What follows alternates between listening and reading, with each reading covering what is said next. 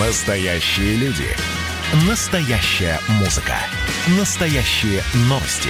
Радио «Комсомольская правда». Радио про настоящее. 97,2 FM. эм. Программа создана при финансовой поддержке Министерства цифрового развития, связи и массовых коммуникаций Российской Федерации. Родительский вопрос. На радио «Комсомольская правда». И, как всегда в это время, доброе утро, добрый день, добрый вечер. 11 часовых поясов слушают нас.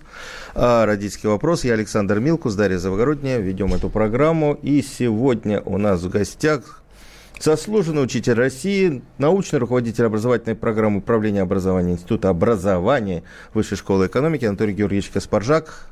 Здравствуйте, Анатолий Георгиевич. Доброе утро. Здравствуйте. Вы так вздохнули, вы знаете, что вас ждет сейчас в течение этого часа. И мы знаем, а вот слушателей пока нет. Анатолий Георгиевич, ну, в общем, я хотел с вами подвести действительно итоги нашего учебного года прошедшего.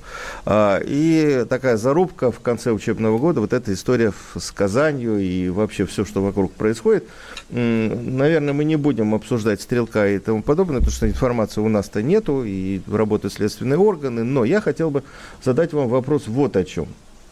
Э, несколько человек, в принципе, вполне облеченных э, властью и знаниями и э, вообще влиянием, после вот этой истории заявили, что причиной вот, таки, вот таких вот происшествий является отсутствие в школе воспитания и отсутствие идеологии.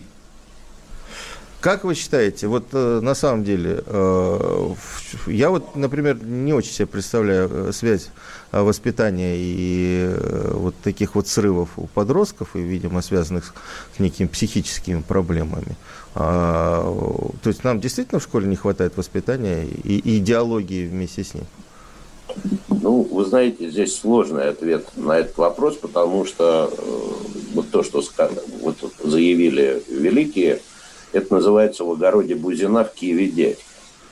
Значит, э, на самом деле в воспоминаниях академика Крылова, одного из знаменитых корабелов российских, говорилось, что э, его воспитала полоска света под кабинетом его отца. Ее сейчас кому угодно приписывают, на самом деле это академик Крылов. Я не понимаю, что такое воспитательная работа отдельно. Я даже был заместителем директора по воспитательной работе в свое время, правда, очень давно. Писал все эти планы, но мне кажется, что э, добросовестная работа, поведение, создание определенного климата в школе, это и есть главная воспитательная работа, которая может быть. И в этом смысле, когда мы специально будем говорить об воспитательной работе отдельно, целенаправленно, то это будет немножко похоже на комсомольские собрания, на которых мы, ну, я не знаю, вы, наверное, тоже успели, сидели в школе, а, и вот если напрячься так, то а, а, разговоров было много, а дело было совсем в другом месте. Оно было, но оно было не там. Я думаю, что не там ищут наши законодатели. Надо говорить о изменении образовательной среды, отношения между учителем и учеником. А, ученик должен действительно, наконец, стать субъектом образовательного процесса. В этом смысле надо смотреть, как сделать так, чтобы атмосфера в школе не способствовала насилию одного человека над другим. А скажите, пожалуйста, на- насколько важно соблюдение мер безопасности? Сейчас раздаются голоса также о том, что нужно, нужно проводить уроки по безопасности для учителей и для детей, чтобы люди, которые слышат, например, стрельбу в коридоре, не выбегали туда, а запирались в классе, потому что это более разумный стиль поведения. Вот что вы об этом думаете? Ну, во-первых, давайте я все-таки скажу, что я знаком с сегодняшней школой через одно рукопожатие. Я все-таки преподаю руководителям образовательных организаций. Я сам был руководителем образовательной организации довольно давно. Но с моей точки зрения, да, конечно, наверное, э, правила безопасного поведения, так же, как и правила дорожного движения, в школе, наверное, изучаться должны. Возникает вопрос, как? Если мы опять устроим урок, то это будет э, изучение того, как надо себя вести, не нау- но не научение тому, э, как себя вести. В этом смысле, наверное, в каких-то играх, в каких-то тренингах, э, в которых э, молодой человек, подросток, ребенок чувствует себя нужным, это, наверное, достаточно интересно и полезно. Но я понимаю, что будет. Опять же, учеников посадят за парты, и они начнут учить наизусть эти правила поведения. Понимаете, вот когда я в армии не служил, был только в военных лагерях. Но я знаю точно, что э, правила поведения выучиваются в имитационных мероприятиях, а не тогда, когда ты наизусть выучил устав. Потому что ты выучил устав, ты его ответил, но что там внутри, какие смыслы, как надо себя вести, ты не понимаешь. Анатолий Георгиевич, вот продолжение безопасности, если мы говорим. А, еще одно было предложение, и оно очень так рьяно было поддержано.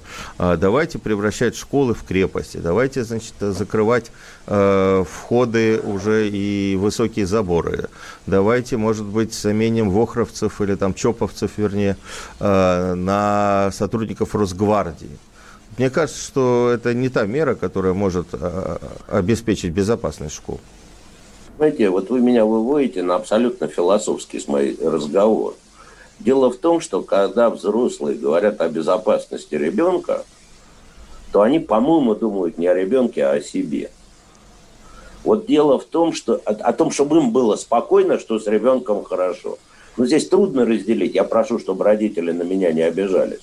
Но когда я в 60-е годы ходил по, вечером по какому-нибудь двору, Честное слово, у меня а, не меньше было переживаний, что мне там а, по физиономии за то, что я в очках съездит, э, интеллигент еще очки одел, да, чем на сегодня это, это у ребенка происходит. Просто сегодня средства коммуникации позволяют знать, где находится ребенок. А вот у этого есть обратная сторона. Вот давайте вспомним замечательную инициативу, которая меня в свое время потрясла – которая называется электронный дневник. Значит, папа знает а, и мама, в какой момент, какое замечание его ребенку сделал учитель. Мы до минимума сводим индивидуальное пространство ребенка, потому что нам так спокойней.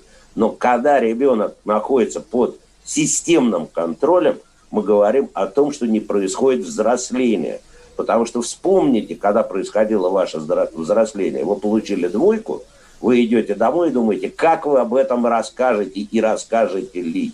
На сегодняшний день вы получили двойку и пришла смс. Для меня это очень большой вопрос.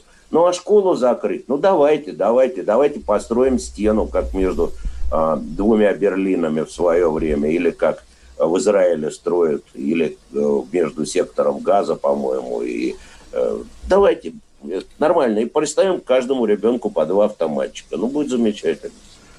Только он жить перестанет. Давайте о нем немножко подумаем. О нашем. Слушайте, ну ведь э, вот э, нам уже пишут, говорят, ну ведь нападений в советское время в школах не было, а значит идеология была, и идеология спасала. Я, например, думаю, что это очень сомнительная вещь. Мы просто не знаем о том, что было в советской школе, просто не было информации, никто об этом не, не рассказывал, не, не, не, не, не, не, Но нападений здесь не было. Здесь есть два допущения. Первое допущение, что в советской школе была идеология, а в советской школе, наверное, идеология была, но если мы говорим о 30-х, 40-х, я не знаю, но и в начале 60-х, но в 70-х годах – все говорили то, что надо, а думали совсем другое. Если вы это называете, это я уже говорю как свидетель, и как школьник, и как студент, и как учитель. Это все, все знали, что надо сказать, что это не так. Если вы за такую идеологию, то, как говорится, флаг вам в руки. И второе, что, ну, извините, а что не дрались в школьных туалетах? А что не, э, ну, не было никакой поножовщины. Да было все это, коллеги. Просто-напросто сегодня мир прозрачен. И все, что происходит в любой школе, становится достоянием всего мира тут же. Это не значит, что надо предпринимать какие-то меры и, и постараться наших молодых людей от этого оградить. Но полностью закрыть ребенка, ну тогда легче вообще не жить, понимаете? Э, первый шаг человека есть первый шаг его к смерти, как говорится, известный философ сказал – ну, коллеги, давайте вообще будем его держать под стеклянным колпаком. Только инфантилизм тогда к пенсии еще будет. То есть нам надо как-то да. справляться с родительской тревожностью, потому что обычно родители выкатывают э, а вот эти все пре претензии о том, что ну, ну, ребенок недостаточно обезопасен в школе, о том, что там э, что-нибудь с ним не так. Вот кто должен это, так сказать, с, с родителем работать на этот предмет? С, родительским, с родителем надо работать. И, и я бы даже сказал не тревожность, я бы усугубил с родительским эгоизмом. Понимаете, вот э, в Японии, как известно, и, понимаете, вот японец, вы никогда не видели, я вот шел по одной из московских улиц около костела. В этот костел шла японская мама с ребенком. Он упал. Он начал хныкать. Мама на это, ну как вам сказать, она, конечно, его жалела но она обратила ровно столько внимания, чтобы не было скандала. Посмотрите, как бросаются э, российские мамы, когда ребенок э, оступился. Да. Или Антон наступ... Георгиевич, у нас э, перерыв, буквально минута, продолжим об этом говорить после перерыва. Родительский вопрос. На радио «Комсомольская правда». Присоединяйтесь к нам в социальных сетях. Подпишитесь на наш канал на YouTube Добавляйтесь в друзья ВКонтакте. Найдите нас в Инстаграм. Подписывайтесь, смотрите и слушайте. Радио «Комсомольская правда». Радио про настоящее.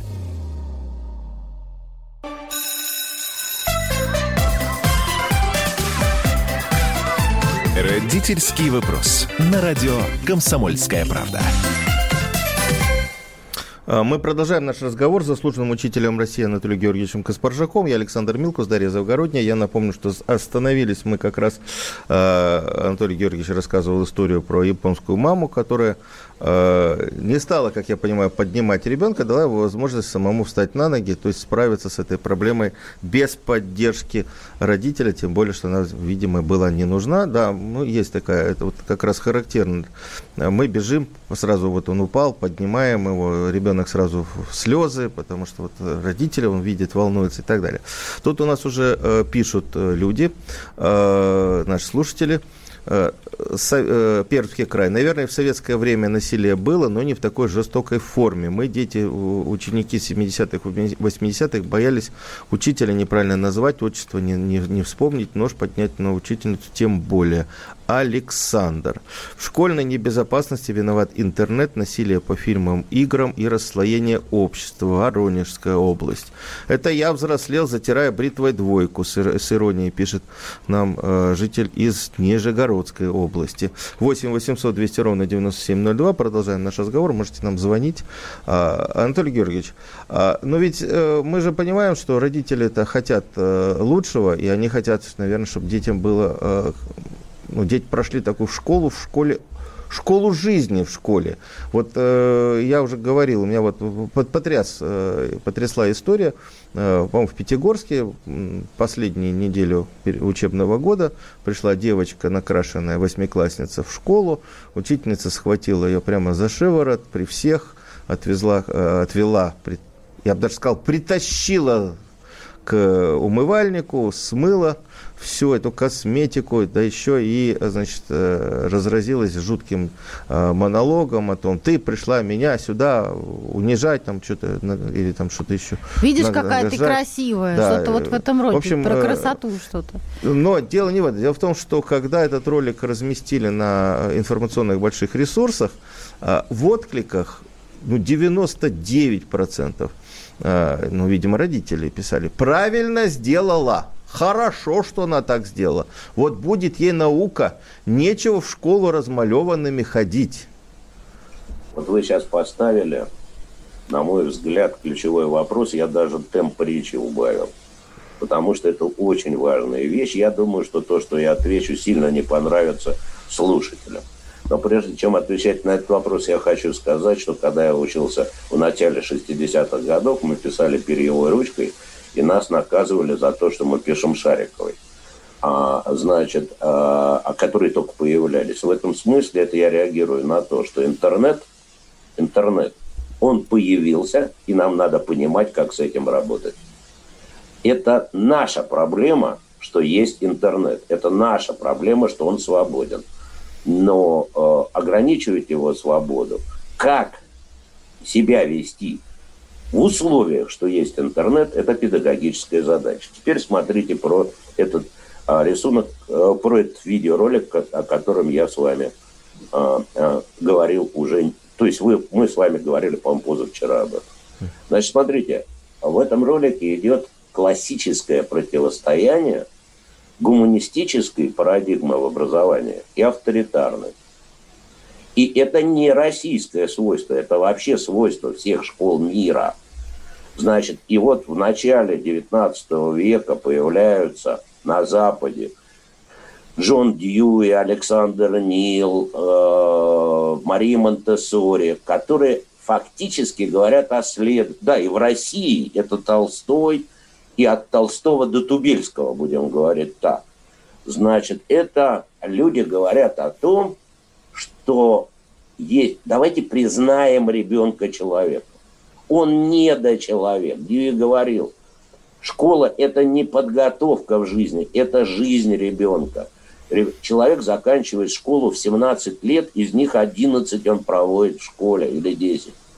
Коллеги, это его жизнь. Какая будет потом, неизвестно. И в этом смысле мы э, считаем этого человека человеком тогда, он имеет право ходить так, как он хочет. Но нам это неудобно. И мы хотим одеть его в форму, и мы хотим а, сделать, разделить мальчиков и девочек, как это было в школе. Мы хотим их разбить по возрасту, мы хотим лишить их пола, и таким образом мы, сде- мы хотим сделать так, чтобы педагогу было удобно с ними работать. Это колоссальная педагогическая проблема. И вот когда вы я недавно, год-два назад, до пандемийный период, был в элитной школе э, в Штатах, Хэроу, в которой учился э, Черчилль и Байерн. Э, и там... Тогда, наверное, не в Штатах, а в Великобритании. В Великобритании, извините, я оговорился. И там в 80-е годы отменили телесное наказание. Причем на что отменили? Заменили на стояние около позорного столба. Тебя на 30 минут говорят, ты провинился, и ты стоишь э, в своей замечательной форме, все одинаковые, посередине плаца, около столба. Что такое двойка? Это те же самые розги. Только они переданы от учителя э, в руки ученику. И когда я, и, и, и родителю, и когда я это говорю, я говорю о себе. Потому что когда к нам два года или три года назад в здании э, Института образования у нас занимался э, отделение дизайна, 10-11 классники лицея высшей школы экономики. Ну, а дизайнеры, они же, э, у кого желтый цвет волос, у кого в ноздре серга, у кого в ухе. Понимаете, у меня руки чешутся. Но это их жизнь. Мы должны их уважать такими, какие они есть. И надо себя преодолевать. У России это на, накладывается еще на ментальное отличие. Был такой историк Петр Федорович Каптерев, который в 1915 году издал книжку с поэтическим названием «История российской педагогии». Почитайте ее. В которой он пишет, что российская школа, она ветхозаветна по своей сути.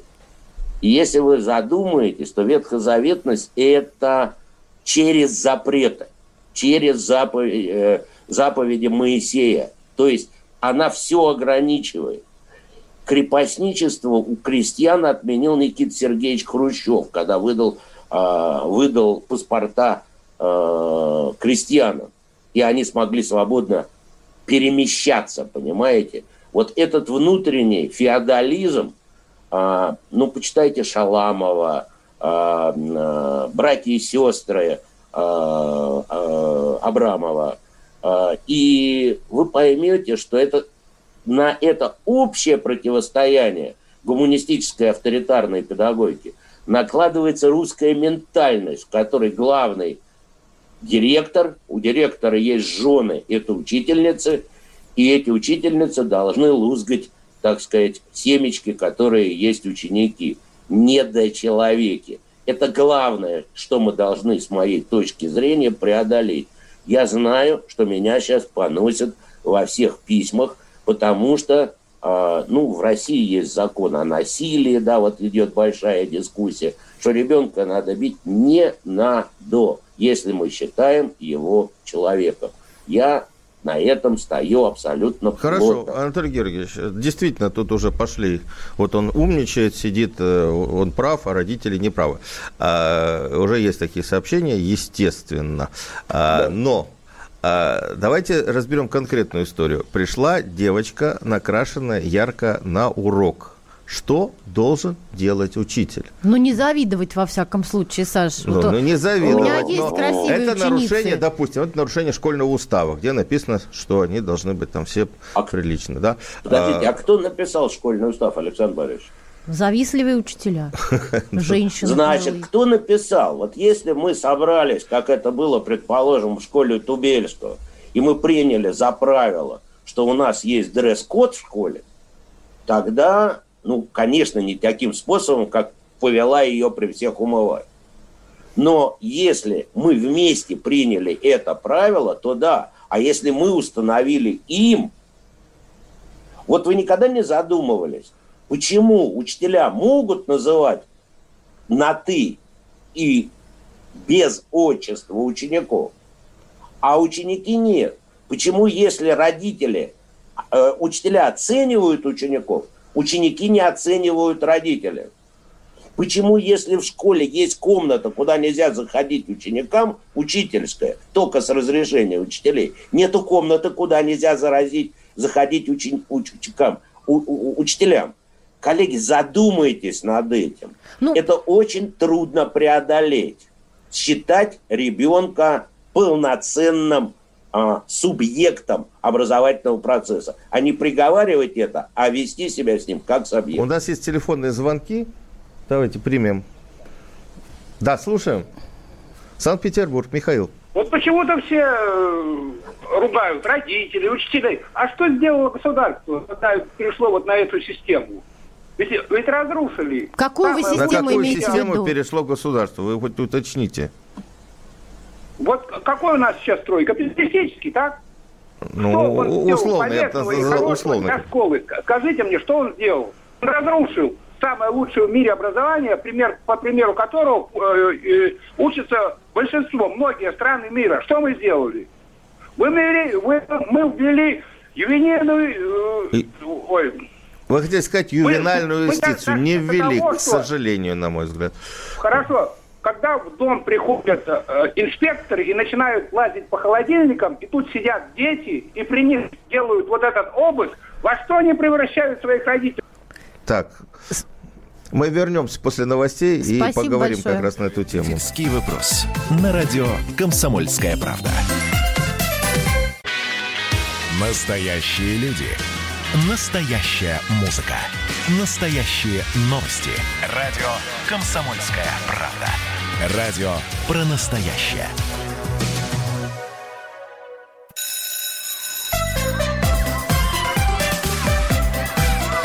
Родительский вопрос. На радио «Комсомольская правда». Мы вернулись в студию. Я Александр Милкус, Дарья Завогородняя, э, заслуженный учитель России Анатолий Георгиевич Каспаржак у нас сегодня на связи. Э, очень вот, много откликов, Очень надо много сказать, откликов. Да. Слушайте, ну прямо э, такое впечатление, что мы живем в каком 19 или там 18 веке. Анатолий Георгиевич, вы вот спрогнозировали такие отношения. Я закончил школу в 79 году, никогда в школе недочеловеком себя не чувствовала. На Нижегородская область, когда ребенок вырастет и станет полноправным членом общества, тогда он будет за себя в ответе.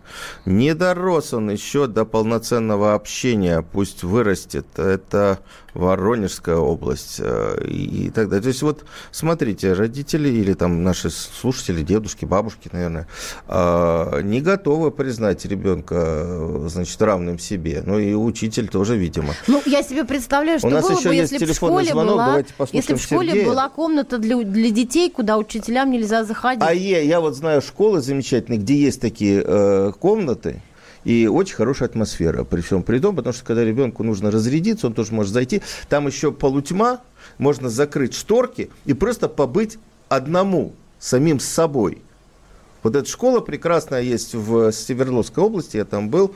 Школа называется «На твоем берегу». Небольшая сельская школа, которая сейчас одна из самых там популярных в этом районе. И в эту школу, раньше убитую, мертвую, которую хотели закрывать, теперь люди из богатых э, городков, э, там, ну, богатые люди, вернее, богатых э, городков по соседству, привозят туда детей, потому что детям там хорошо. Так, Сергей. Сергей, давайте послушаем. Вы сейчас обсуждаете нюансы. Я хочу сказать вот что. Учитель занимается не воспитанием детей, не учебным процессом, а он занимается составлением планов и составлением портфолио. 70% его времени уходит на это. Воспитанием детей ему некогда учителю заниматься. Я не против учителей, я против системы, которая сейчас есть. Вот смотрите дальше родители из шкуры, из кожи лезут, чтобы заработать деньги, чтобы накормить ребенка, одеть красиво, правильно, как все. Но у них не остается времени на воспитание детей. Понятно. Спасибо, Спасибо большое, Анатолий Георгиевич. Вот, э, вы знаете, у меня такое впечатление, что э, вот процесс воспитания у нас представляется себе так, сел рядом, положил ручки на коленки, и мы тебя сейчас будем, вот сейчас я тебя буду воспитывать. Как правильно говорил Живанецкий, да, воспитываешь всегда, воспитываешь своим примером. Вот воспитание происходит всегда, все время. Коллеги, ну вот тут три вопроса, не могу не ответить. Э, я кроме того, во-первых, про советскую школу, которая была самой лучшей в мире. Это надо делать отдельно, по-моему, 10 передач. Все это бесполезно. Но я просто хочу говорить, что лучшее и самое эффективное, и школа в то время, когда нас девушки любили, а, потому что мы были молодыми, а, это разные вещи. Школа, в которой все знали, что надо одно думать, другое написать в сочинении – школа, в которой все знали, что на экзамене поставят тройку, что бы ты ни ответил, потому что школа должна выполнить план э, по выдаче аттестатов, ну и так дальше. Пусть такая будет на здоровье, где ходили парами на перемене, я поставлю многоточие. Вы своих детей сейчас в эту школу не отдадите. Теперь второе. Я ведь, кроме того, что я в школе проработал 25 лет и в ВУЗе 20, я на самом деле еще папа двоих сыновей и многочисленных внуков. И дети у меня были неспокойные. И вот когда вы приходите, вспомните, родители, на собрание в школу, в советскую, в российскую, в какую угодно, и при всех говорят, что все хорошо, но вот у вас, Анатолий Георгиевич, не дает вести урок биологии э, старший сын там или младший, неважно, там Петя, Вася, Леша, Сережа, не дает э, вести. Вы вспомните свое ощущение. Это же унижение. И мы к этому унижению привыкли. И на сегодняшний день в Финляндии учитель не имеет права при всем классе поставить ребенку двойку. Мы уже привыкли, что нам зарплату дают так, что только вы знаете, какая зарплата. Давайте привыкнем публично не унижать этого самого а, нашего ребенка. А то, что он вырастет, и тогда станет человеком, мы ему разрешим, так я должен открыть одну истину. Он вас не спросит потому что он просто-напросто вас отодвинет. И если вы знаете, дети, которые, которых держат в ежовых рукавицах, чаще всего срываются после того, как у родителей сил не остается эти рукавицы держать. Теперь вопрос третий.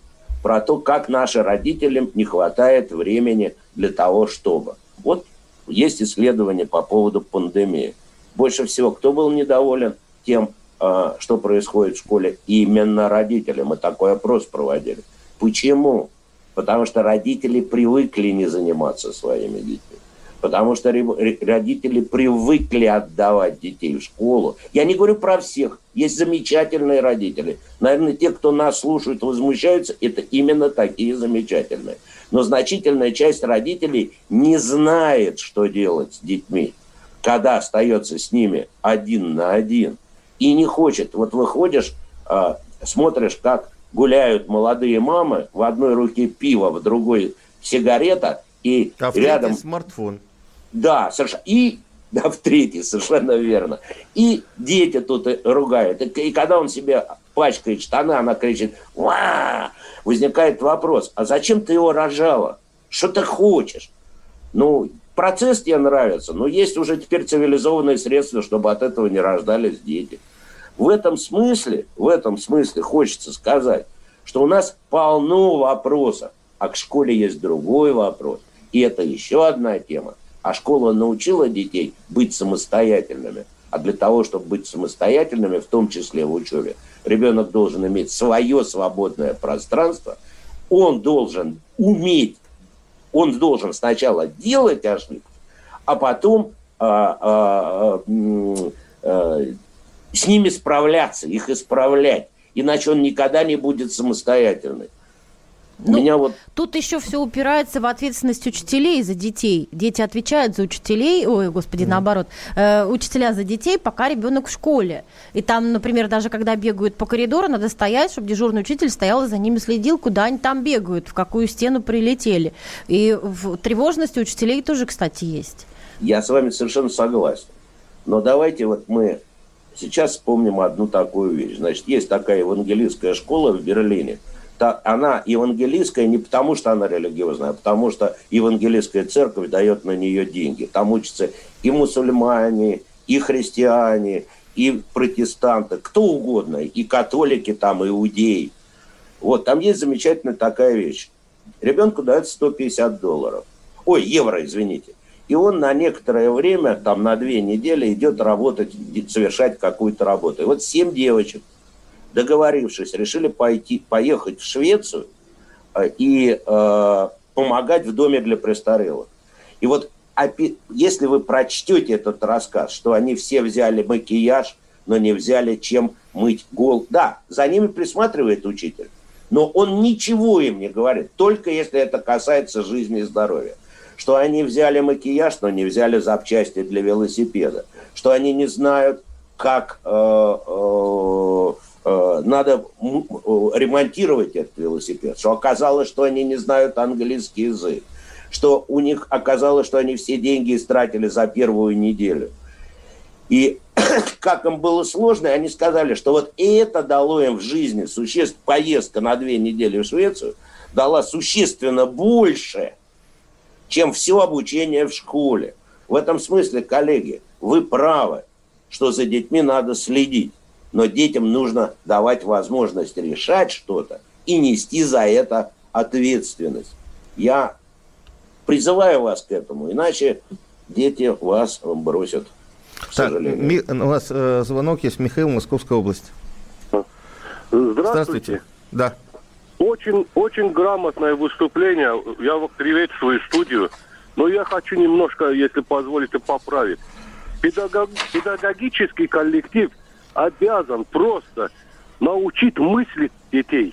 Понимаете, у, в сегодняшних российских школах педагогический коллектив детей не учит мыслить. А если дети не умеют мыслить, они не могут строить свое будущее. Дети должны понимать, что после школы их ждет колледжи, институты. Вот как при советской власти нас учили, что вы должны думать, что вы, кем вы будете, токарем будете, слесарем будете или будете Понятно. ученым. Да. Это Спасибо. первое, да? Вот обратите внимание. Спасибо. Спасибо. Э, ну вот опять же, да, школа должна выучить, школа должна это, школа должна то. Выучить вот. мыслить, да. да. Родители... Школа должна создать условия, коллеги. А ребенок должен научиться, школьник.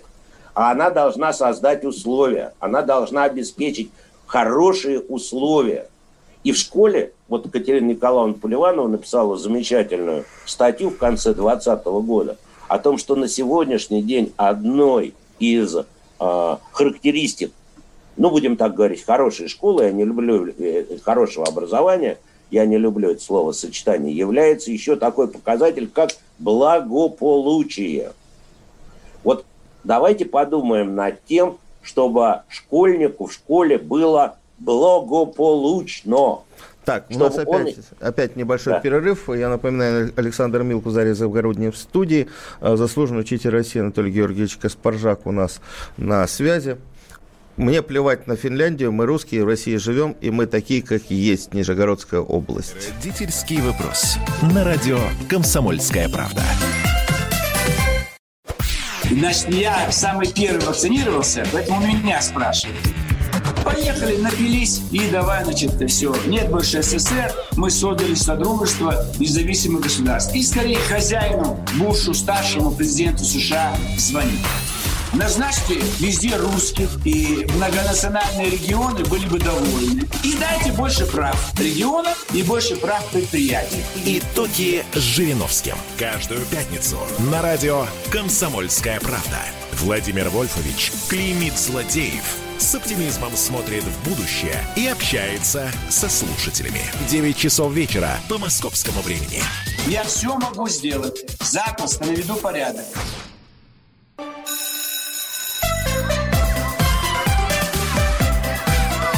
Родительский вопрос. На радио «Комсомольская правда». Мы снова в студии. Александр Милкус, Дарья Завгородняя, наш сегодняшний собеседник, заслуженный учитель России Анатолий Георгиевич Каспаржак. Есть у нас слушатель постоянный э, с радикальными заявлениями, я даже не буду комментировать, но просто хочу прочесть, а вы задумаетесь. Э, я, мне кажется, что э, автор этого сообщения как-то имеет отношение к педагогике, к школе. Вот, при, при, пожалуйста, точка зрения человека, который связан с образованием.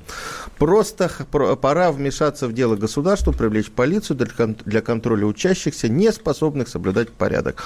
Принудить родителей к воспитанию детей, отчислять нарушителей дисциплины, отправлять их в коррекционные коррекционной школы, а также усилить полицейский надзор. Невозможно играть в шахматы с теми, кто бьет тебя доской по голове. Комментировать не будем, но я думаю, что очень все понятно. Такая позиция есть. Анатолий Георгиевич, у нас последняя часть, она небольшая. И, знаете, вот э, вы начали, вот был такой э, заход, и я вот думал, что удастся раньше задать вопрос. Вот э, вы говорили о том, что школа так не получилось поставить ребенка в, в центр образовательного процесса.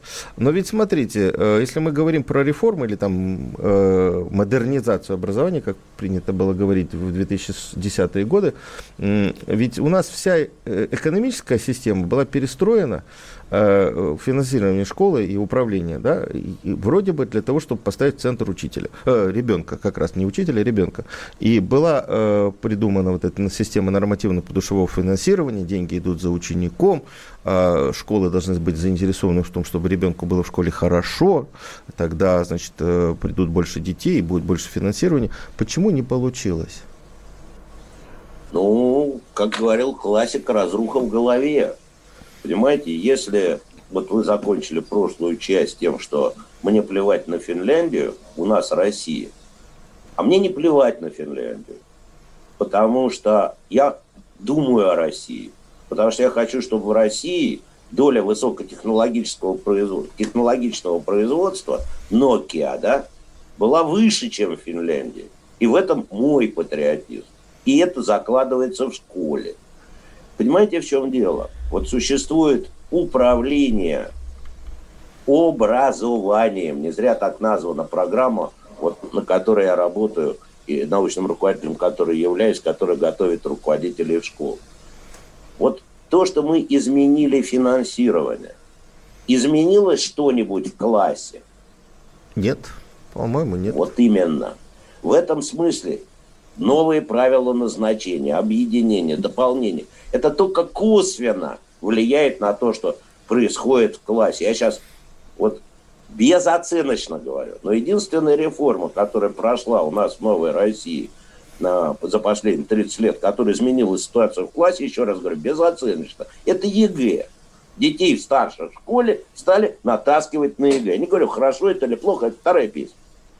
Но это было управление образованием. Мы все время не говорим о изменениях в образовании. Теперь, что касается нормативного финансирования. Этим вопросом, ну, это не моя сфера компетенции, я не занимаюсь экономикой образования, но, как вы понимаете, нахожусь в том месте, где это очень часто э, наблюдается. Понимаете, когда денег мало, я не говорю про Москву, я говорю про провинцию, то Э, то э, премия перестает работать, их все равно не хватает. В этом смысле, если э, все зависит от этого норматива. И второе, А школе свободу дали. Коллеги, если мы говорим, что ребенку не надо дать свободу, то это люди, которые не дают, то директор не дает учителю свободу, а, а РАНО не дает директору свободу. Значит, на тебе деньги, но мы тебе скажем, что надо купить планетарий. И, не, и независимо от этой школы. Понимаете, в этом смысле, в этом смысле доказано всеми международными исследованиями, что наиболее благо, хорошо развивающаяся система образования – это та система, в которой школа имеет достаточно, э, э, э, достаточную автономию. Вот давайте я скажу не свободу, а автономию в принятии решений. Потому что школа на Кавказе и школа в Якутии – две разные школы и в них разные должны быть задачи. Я последнее время вообще стал задумываться, возможен ли единый образовательный стандарт для такой разной по условиям и контекстам страны, как Россия. Или он должен определять очень небольшой инвариант. В этом смысле, возвращаясь к ответу на ваш вопрос, для меня а, норматив должен быть, позволять принимать решения в школе, и только тогда. И, смотрите, мы дали норматив и закрепили территорию за школой. Значит, перетекание невозможно или возможно в очень ограниченном количестве. Норматив должен сделать, был сделать так, чтобы слабые школы умерли. Они разве умерли? Когда в школе стан, от, остается 5 учеников, то говорят, давайте дотации. Ну, дальше я поставлю многоточие – вы знаете, что был такой Чаянов, который сказал, что кризисы везде происходят, производят к очищению производства, кроме России. Потому что в России есть понятие общины, было понятие сельского схода, община с сельским сходом, которая была готова всем понизить зарплату, чтобы все остались здесь. В этом смысле, вот поэтому, наверное, не сработало. Я немножко сумбурно объясняю, просто хочется как-то более точно ответить, а я, честно говоря, вот к этому вопросу был абсолютно не готов, но это хорошо, чтобы появился такой вопрос. Я подумаю. Так, у нас есть тут еще сообщение. Что здесь радикального? Образование становится столько хуже если, э, э, если дети, если учителя, учителям пора быть, э, перестать быть инфантильными и учиться стоять за себя, а не расслаблять своих работодателей, а соглашаясь на огромное количество часов с низкой оплатой. Если все будет так, как говорит ваш гость, то учителя сбегут из школы, потому что они не могут работать с этими личностями. О, вот это ключевое. Здесь надо вынести вообще в э, эпиграф нашей э, передачи. Э, ну, вы знаете, что есть такая замечательная фраза, э, что качество системы образования не может быть выше э, качества уровня работающих в ней учителей. Это фонд Маккинзи, который делал сравнение системы образования и мира. Это крылатая такая фраза. Кстати, примерно то же самое сто лет назад говорил Лушвинский если это для патриотов, так сказать, чтобы не ссылаться на Запад. Вот учителя не готовы к тому, чтобы сами стать личностями.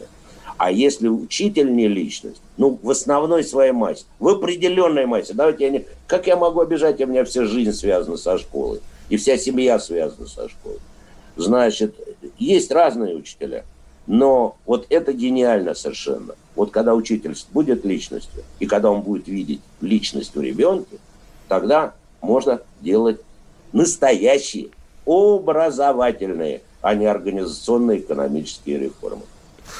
Спасибо большое. Вот на это, ну, мне кажется, оптимистической, ноте, хотя бы, ноте. да, хотя бы хочется да. сказать, что, э, ребят, давайте уважать друг друга, ученики учителя, учитель э, учеников.